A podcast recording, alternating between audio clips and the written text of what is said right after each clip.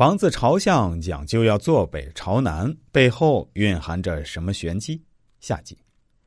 好了，朋友们，我们继续来聊一聊昨天的话题，那就是我们中国人建房子为什么朝向要坐北向南？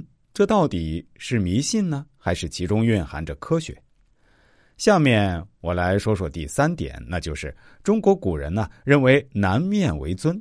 除此以外，古代把南视为至尊，把北象征为失败臣服。宫殿和庙宇都朝向正南，帝王的座位都是坐北朝南。当上皇帝号称南面称尊，打了败仗臣服他人拜北，北面称臣。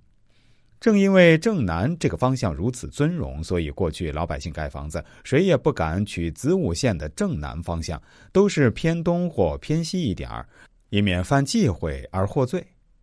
下面我们来说说第四点。原来啊，这坐北朝南，其中还有一些不为人知的阴阳玄机。汉代政治家朝昏提出。在选择城址时，应当向其阴阳之和，尝其水泉之味，审其土地之宜，正阡陌之界，也即是以北为阴，南为阳，山北水南为阴，山南水北为阳为判断基准。所以，坐北朝南原则是对自然现象的正确认识。顺应天道，得山川之灵气，受日月之光华，以养身体，陶冶性情，方人杰地灵。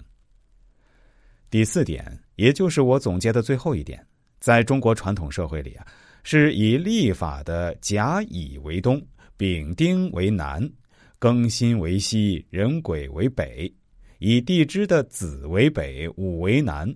其次。以东方为苍龙，西方为白虎，南方为朱雀，北方为玄武，或称左青龙，右白虎，前朱雀，后玄武。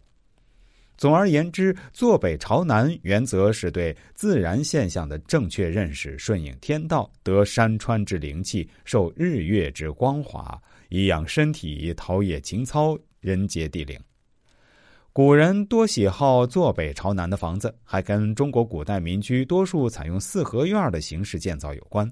其中各个房屋的朝向代表了房屋的位置好坏。好了，我就说这四点，我相信肯定没有说全面，不知道大家还有没有什么高见？如果大家有什么需要补充的，欢迎在评论区里留言告诉我，非常的感谢。